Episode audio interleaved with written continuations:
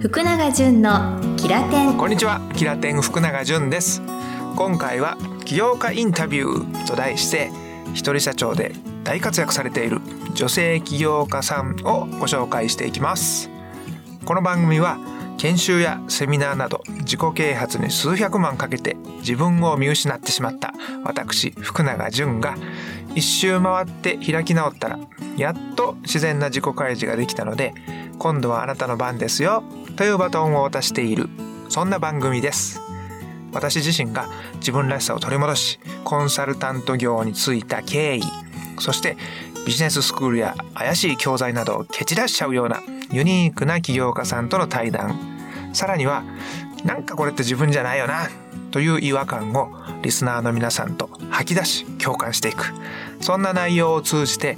新しい働き方や生き方を探されている人のヒントになれば嬉しいと思っています。ということで今日は夢を叶えることの葉セラピストの高森しふみさんとの Facebook ライブインタビューの様子をお届けしていきます。全部で3回ありますのでね楽しみにしてください。で高森しふみさん私しふみんさんとお呼びしてるんですけどしふみんさんですねあのおっとりした喋り方の中にとても芯が強いメッセージ出される方です。このギャップにねぜひ皆さんなんだこれは？みたいな感じで、ね、楽しんで聞いていただければ嬉しいです。それではインタビューの内容をどうぞ。しふみんさんよろしくお願いします。よろしくお願いします。この時間はですね、主にその起業しようかなとか、いろんなことにチャレンジしようかなっていう方の、えーポッドキャストで聞いてくださる方とか、ライブで見てくださる方っておられるので、ぜひですね、そういう自分らしくお仕事をされてるっていう方のお話で参考にしたいと、勇気をもらいたいという人に向けていろいろメッセージをいただければ嬉しいです。その自分らしくということと仕事っていうのを融合させてる、その真髄をいろいろ聞いていきたいと思います。夢を叶えることのハセラピストっていうはい形にしてるんですけれども、うん肩書きは本当にいろいろ変わってきて もともと最初の職業がセラピストなので、夢を叶える方法もお伝えしているし、で手術をしたり、まあ、話を聞きながらカウンセリングみたいなお仕事もさせていただいているというような感じです。でその最初にされてたセラピストっていうのも、それはすでに起業としてされてた勤め私でははお勤めです。でそこからいろんなコミュニティの主催とか、その心の方にアプローチするようなことが多くなり、セラピストで独立起業されて、そこに心へのアプローチのエッセンスもサービスをされているのが現在だと。はい。こんな感じ。なぜ今のお仕事として選ばれましたか？セラピストは大学3年生の時に、もう本当に人生が見えなくなった時があったんですけど、そのソップでアビスのプロっていう、多分フリーペーパーの本当に一言、キャッチコピーみたいなの。ここれだって思ってしまって、おうおう直感が働き、そこから調べ出したんですね、セラピストっていうもの。をうん。セラピストという生き方っていう本とかがあったので、はいはいはい。急に読み出して、うん。っていう経緯があるんですけど、また別で夢を語る部分に関しては、うん。あそこの大学生の頃にミクシーで出会った神戸の子と、2人で心の話とかを、その子にだけ夢とかをすごい語れたんですよ。で会う時はいつも夢を語ってて、で、夢語って友達が略してくれてて、で、また社会人になって夢を語る会やりたいって思ってたんですけど、なかなかやっぱ周りで夢を語れる子がいなくて、うん。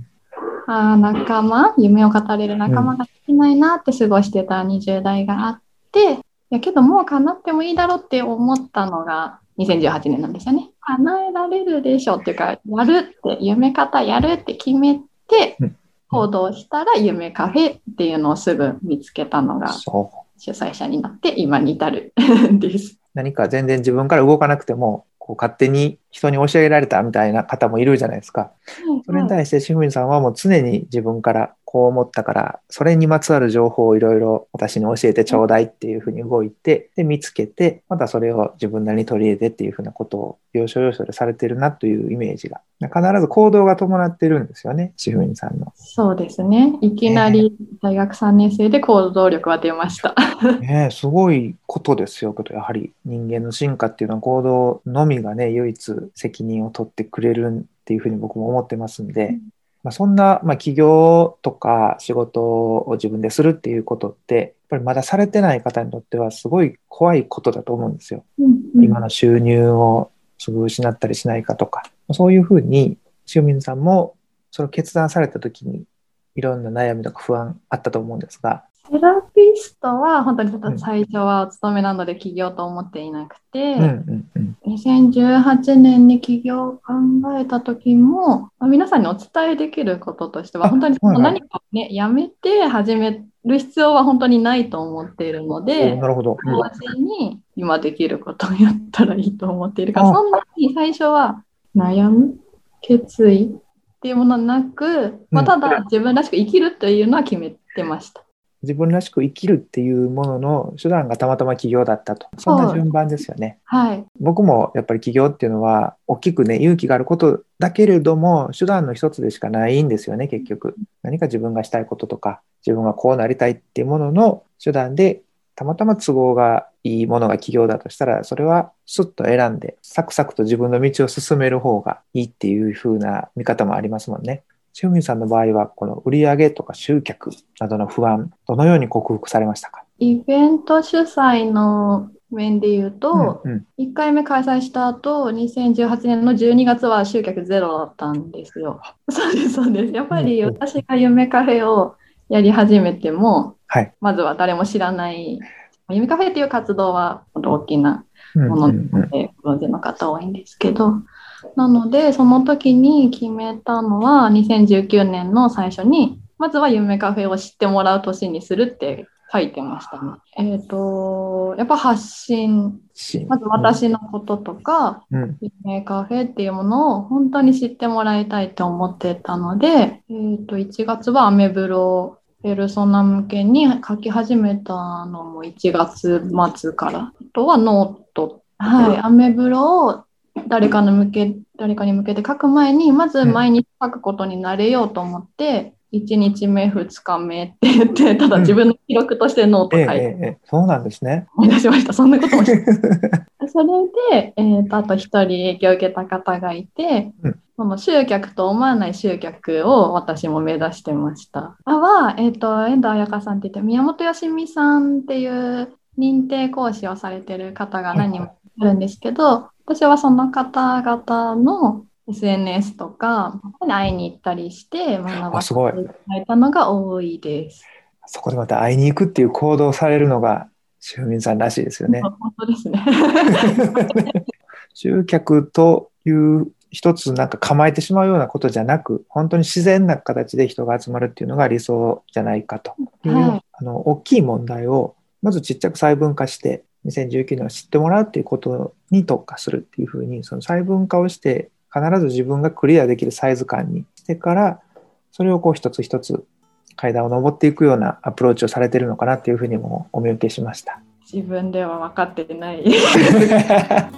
いかがでしたでしょうか？シフミンさんのおっとりした口調そして力強い言葉楽しめたと思います。まだ続きますからね。あと2回シフミンさんのインタビューあります。音声だけだとねシフミンさんのおっとり感がまだまだ伝わりきれないかもしれないのでキラテンの Facebook ページに Facebook インタビューの動画があります。ビジュアルも確認してもらいながらシフミンさんの魅力ぜひぜひ堪能していただければとあら言えてない。堪能していただければと思います。最後に、えー今日のエピソードおもろかったなぁと思ってもらえたら番組登録をお願いいたします。登録してもらうと毎週金曜日に自動的にあなたの端末にダウンロードされますのでいつでもどこでも何度でも好きな時間に聞けて便利です。もちろんポッドキャスト無料ですからね。ご活用ください。そしてそして iPhone ユーザーの方。番組の感想を Apple のポッドキャストレビュー投稿してください。お願いします。星5つの高評価が私の原動力となりますのでぜひお待ちしております。ということで福永潤のキラテン次回もお楽しみに。I got you!